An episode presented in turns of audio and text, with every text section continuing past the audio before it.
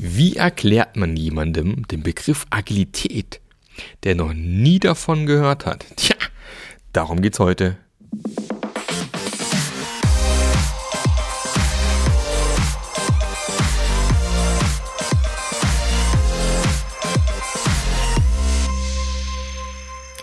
Hallo und herzlich willkommen zu einer neuen Episode vom Scrum Master Journey Podcast, der Podcast, der dir als Scrum Master zeigt, wie du einen geilen Job machen kannst. Und äh, nicht nur das Was erklärt, sondern das Wie erklärt. Und mein Name ist Marc Löffler. Ich begleite Scrum Master jetzt schon seit vielen, vielen Jahren. Unter anderem mit meiner Scrum Master Journey seit zwei Jahren jetzt mittlerweile. Große Community mit über 70 Leuten aus allen verschiedenen Industrieaspekten. Große Firmen, kleine Firmen, skaliertes Agil, nicht skaliertes Agil, im, im Bereich Ämter, im Bereich Mittelstand, im Bereich kleine Firmen, Großkonzerne, alles dabei. Und gepaart mit allen Inhalten, die du brauchst, um als Scrum Master einen geilen Job zu machen. Ähm, wenn du nochmal wissen möchtest, was diese Dinge sind, die man da können sollte, gibt's glaube ich, eine Podcast-Folge vor zwei oder drei Wochen, müsste die online gegangen sein. Fünf Dinge, die jeder Scrum Master können muss. Und äh, da kannst du gerne mal reinhören, wenn du neu und frisch beim Podcast bist. Für dich, wenn du frisch dabei bist, herzlich willkommen. Schön, dass du diesen Podcast gefunden hast. Und wenn du Scrum Master, Agiler Coach, Agile Master oder irgendwas in die Richtung bist, Veränderungsbegleiter, mir völlig Wurst, wirst du hier in diesem Podcast genau die Dinge finden, die du brauchst, um genau dieses Thema Veränderung erfolgreich durchführen zu können. Gleichzeitig glaube ich, äh, dass, oder glaube ich nicht, ich weiß, dass Scrum Master ein Beruf ist und du lernst hier eben auch Schritt für Schritt, was es alles braucht, um diesen Beruf des Scrum Masters bestmöglich auszufüllen und einen guten Job zu machen, weil ich der tiefen Überzeugung bin, wir brauchen mehr hervorragende Scrum Master. Gut, soweit mal die kleine Intro. Und wir haben jetzt vor äh, letzte Woche, glaube ich, hatten wir einen QA-Call. Wir machen das Scrum Master Journey einmal in der Woche ein äh, QA-Call, wo wir uns als Gruppe treffen zu verschiedenen Themen. Und einmal im Monat gibt es ein Ask Me Anything, wo wir Fragen sammeln und ich dann quasi im Lean Coffee Format die Fragen der Reihe nach beantworte. Und ich habe mir für diesen Podcast mal eine Frage rausgepickt und habe gedacht, komm, die packst du mal in den Podcast rein und erzählst mal ein bisschen was dazu. Ist eigentlich, man könnte meinen, eine recht banale Frage, aber ist es, glaube ich, gar nicht, weil es vielen, die in dieser Rolle Scrum Master oder im Bereich Agilität unterwegs sind, es oft schwerfällt, Leuten zu erklären, die eigentlich mit der Methode und mit dem ganzen Thema überhaupt gar nichts zu tun haben, was denn das für ein Ding ist mit dem Agil und was da so ein Scrum Master eigentlich macht und überhaupt. Und äh, ich habe mich da auch jahrelang eigentlich schwer getan, aber eigentlich ist es ganz simpel. Vielleicht mal ganz kurz, was es nicht ist oder mit was es sich eher schwer erklären lässt. Ähm, viele Leute versuchen dann Agilität irgendwie anhand von Scrum zu erklären, beispielsweise. Dann hier, ja, das ist Scrum und keine Ahnung, Kundenfokus, regelmäßig liefern und immer hier durchiterieren, Retrospektiven, anpassen. Das ist natürlich richtig, aber für die allermeisten Leute viel zu kompliziert. Die steigen dann recht früh aus.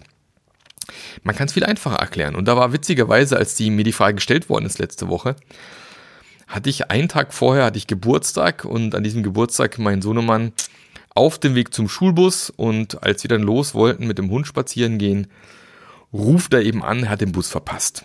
Der sei angeblich, ah, Augenzwinker, Zwinker, früher losgefahren als sonst und er hätte nicht mehr erwischt. Und da habe ich gesagt, gar kein Thema. Habe heute frei an meinem Geburtstag. Eben, ich fahre dich. Und dann saß man im Auto und dann ging Diskussion los zwischen meiner Frau und meinem Sohn. Ja, der Busfahrer, was für ein Depp. Und der ist früh losgefahren. Da müssen wir uns beschweren und überhaupt. Und so. Dann habe ich irgendwann mal gesagt, wisst ihr, ist ja alles schön und gut mit dem Busfahrer, aber jetzt mal ganz ehrlich, was ist das Einfachste, was wir ändern können? Ah, das eigene Verhalten. Vielleicht wäre es eine gute Idee, einfach das nächste Mal zwei Minuten früher loszulaufen und dann erwischen wir den Bus. Und da mussten wir beide irgendwie zustimmen, dass zwei Minuten ist auch nicht heißt, ich muss unendlich viel früher aufstehen oder unglaublich viel schneller morgens mich bewegen. Zwei Minuten ist irgendwo machbar. Und ähm, dann dachte ich mir, ja, eigentlich eine coole Story, weil im Endeffekt spiegelt das eigentlich das Thema Agilität wieder. Du bist, ne, das ist ein agiles Verhalten. Ich habe eine Situation, es geht etwas schief, ich schaue mir an, was schief gegangen ist und passe mein Verhalten entsprechend an. Das ist agiles Verhalten, agiles Mindset, Agilität im Alltag, sage ich jetzt mal. Ähm, hört sich banal an, aber ganz ehrlich, wie viele Menschen kennst du, die jeden Tag das Gleiche machen und sich wundern, dass immer das Gleiche bei rauskommt. Also Menschen, die beispielsweise jeden Tag zur Arbeit gehen und sagen, boah, wie kacke es dort ist und wieder arbeiten und äh, äh, doof, voll arbeiten. Ja, wenn ich halt dann äh, meinen Job nicht wechsle oder meinen Job nicht anders mache oder nicht versuche intern zu wechseln, dann wird es morgen das Gleiche sein. Also wenn ich immer das Gleiche mache, dann muss ich mich nicht wundern, dass immer das Gleiche wieder rumkommt. Das heißt, ein agiles Mindset ist sowohl privat wie beruflich immer, dass ich eben Dinge entdecke, die nicht ganz so rund laufen und das dann anders mache, besser mache oder was ausprobiere. Jetzt ist mir klar, wenn wir zum Busfahrer zurückkommen, äh, wenn er es übertreiben würde, irgendwann mal zehn Minuten früher losfährt, weil er irgendwie lustig ist, logisch. Also ist es natürlich nicht so, dass Agilität äh, ausschließlich bedeutet, dass ich bei mir anfange oder dass äh, nur ich mich immer ändern muss und die anderen dürfen machen, wie sie wollen. Das ist schon klar. Bloß sollte man sich egal, als Person, als Team, als Unternehmen vielleicht zuerst mal an die eigene Nase fassen, bevor ich schon wieder losrenne und auf alle anderen Leute zeigen, die alle doof sind und blöd sind. Beispiel, ich meine, ich kenne das als Jugendlicher auch noch, der Lehrer ist immer doof und scheiß, wenn die Arbeit dann verkackt worden ist wenn ich mal ehrlich hingeschaut habe, ich gemerkt, na gut, 15 Minuten Vorbereitung war vielleicht doch ein bisschen kurz für den Geschichtstest, den wir da geschrieben haben, wo irgendwie Inhalte von einem halben Jahr drin gesteckt sind. Hm, liegt vielleicht doch nicht nur am Lehrer. ja, ähm, leider ist es ja in der Regel so, muss man leider zugeben, dass man doch relativ viel machen kann, wenn man mal ganz ehrlich zu sich ist. Und natürlich wäre es auch schön, wenn drumherum was irgendwie passiert, aber im Endeffekt ist der erste Schritt, wenn irgendwas mal äh, nicht so funktioniert, wie man es gerne haben möchte, bei sich selbst mal hinzugucken. Gilt übrigens auch für die Arbeit als Scrum Master. Und es ist immer schön, wenn man möchte, dass alle anderen immer verändern. Aber vielleicht liegt es auch an dir. Vielleicht müsstest du dich erstmal verändern. Also nicht umsonst ist bei der Scrum Master Journey der erste Ausflug überhaupt erstmal fokussiert auf dich, damit du für dich erstmal klar hast, was für eine Art Scrum Master willst du eigentlich sein. Was ist dir eigentlich wichtig? Was sind deine Werte? Was sind deine Stärken? Wie möchtest du für dich reflektieren? Weil nur wenn man für sich selbst mal klar gemacht hat, wer man ist und was man möchte, dann kann man überhaupt erst einen guten Job als Scrum Master nachher machen. Es ist, glaube als Mensch das genau das Gleiche. Man sollte sich mal klar machen, wer man ist, wer man sein möchte. Und deswegen Agilität ist für mich relativ simpel. Wenn man etwas entdeckt und es funktioniert nicht, sollte man sich überlegen, was kann ich tun, dass es morgen vielleicht funktioniert. Und dann kommt der nächste Schritt, ne? dann kommt dieses Reflektieren, ich ändere mein Verhalten, schau mir an, ob es jetzt was besser gemacht hat. Und wenn ja, super, dann mache ich entweder mehr davon oder sag, passt erstmal. Wenn ich mal feststelle, mh, hm, das hat aber jetzt auch nicht funktioniert und nicht geholfen, dann muss ich vielleicht was anderes machen. Also Agilität ist halt nichts, was ich, wo ich einmalig was mache. Oh, jetzt bin ich agil, ich habe mich mal angepasst. Nee, es ist etwas, was ständig passiert. Und deswegen sage ich auch immer gerne, du bist für mich dann agil, wenn du dich als Person, als Team oder als Organisation ständig mit Absicht änderst. Also nicht erst getriggert von außen, sondern ständig auf dem, deinen Blick drauf hast und dir anschaust, was kannst du anders, was kannst du besser machen. Und so kommst du in eine ständige Entwicklung. Ist übrigens ähm, überall im Leben extrem hilfreich, das regelmäßig zu tun, weil nehmen wir mal Beziehungen. Vielleicht bist du auch gerade in einer Beziehung, vielleicht bist du auch schon in einer langen Beziehung. Dann wirst du wissen, eine Beziehung entwickelt sich ständig weiter. Wenn einer von beiden Partnern sich nicht weiterentwickelt, wird es vermutlich nicht lange gut gehen. Mein früher, äh, sag mal, Generation meiner Eltern, da hat man vielleicht noch gesagt, komm, äh, Augen zu und durch, wir ziehen halt trotzdem die Ehe bis zum Ende durch. Heutzutage ist es nicht mehr so, da trennt man sich dann vielleicht viel eher, weil es nicht ganz gut funktioniert. Aber auch da ist es ein ständiges Weiterentwickeln. Ich bin jetzt seit äh, bald acht Jahren selbstständig ich arbeite heute komplett anders wie am Anfang meiner Selbstständigkeit, weil ich über die Zeit immer festgestellt habe, nee, das passt nicht, da muss ich was anpassen, das passt nicht. Und bin jetzt mittlerweile hier beim Thema Scrum Master Journey angekommen und merke gerade, das macht mir Spaß. Ich habe mit vielen coolen Menschen zu tun, mit vielen tollen Scrum Mastern. Ich helfe Scrum Mastern in ihrem Unternehmen einen geilen Job zu machen. Ich habe einen, einen Kurs aufgebaut, wo ich weiß, da kriegst du wirklich die Inhalte in die Hand, die dich wirklich weiterbringen und nicht einfach nur gesagt, ja, du musst halt machen als Scrum Master. Ähm, wo ich ein bisschen merke, da habe ich so ein bisschen den Sinn für mich entdeckt. Das macht mir Spaß, das ist cool. Kann aber gut sein, dass ich vielleicht in zwei, drei Jahren sage, so, ja, das war ein netter Stopp in meinem Leben. Vielleicht geht es auch da irgendwann weiter. Weiß man noch nicht. Aktuell sieht es mal noch nicht so aus, weil es einfach eine geile Community geworden ist. Und ähm, das ist einfach wichtig. Noch ein kürzerer Satz, vielleicht den ich auch gerne nutze zum Thema Agilität, wenn ich gefragt werde, sage ich, was man auch noch machen kann, habe ich von meinem Kollegen den Vasco Duarte mal übernommen, äh, shorten the Feedback Loop, also kürze Feedback-Schleifen.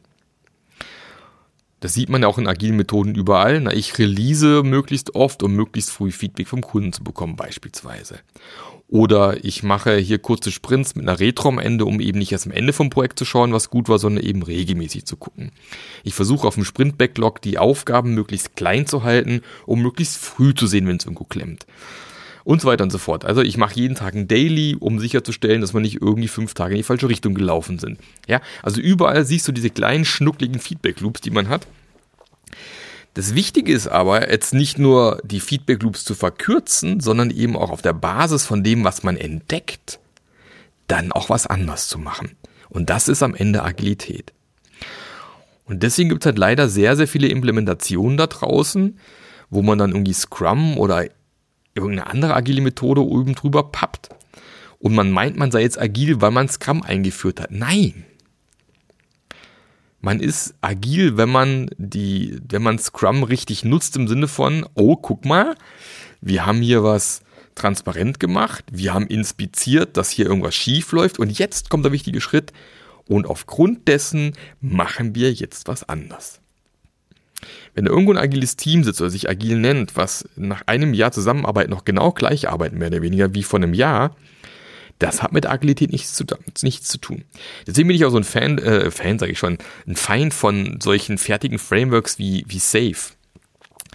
Ich möchte jetzt nicht sagen, dass Safe per se schlecht ist. Das Problem ist nur, dass Safe ganz, ganz oft auf komplett unagilen Unternehmen angewendet wird und man dann den Anschein hat, oh, ich habe jetzt hier sämtliche Dinge eingeführt, Rollen, PI-Plannings, meine Release-Train festgelegt, ich habe hier ein Portfolio oben drüber gelegt, keine Ahnung, eine Vision haben wir jetzt auch irgendwo.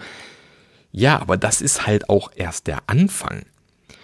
Weil so na, so wie soll ich sagen, so strikt wie ich Safe halte und so kein großer Fan von bin, aber auch bei Safe ist es, wenn ich es halt richtig mache, werde ich relativ früh Dinge entdecken, die nicht gut funktionieren und dann muss ich überlegen, wie ich das eben besser und anders machen kann und abstellen kann.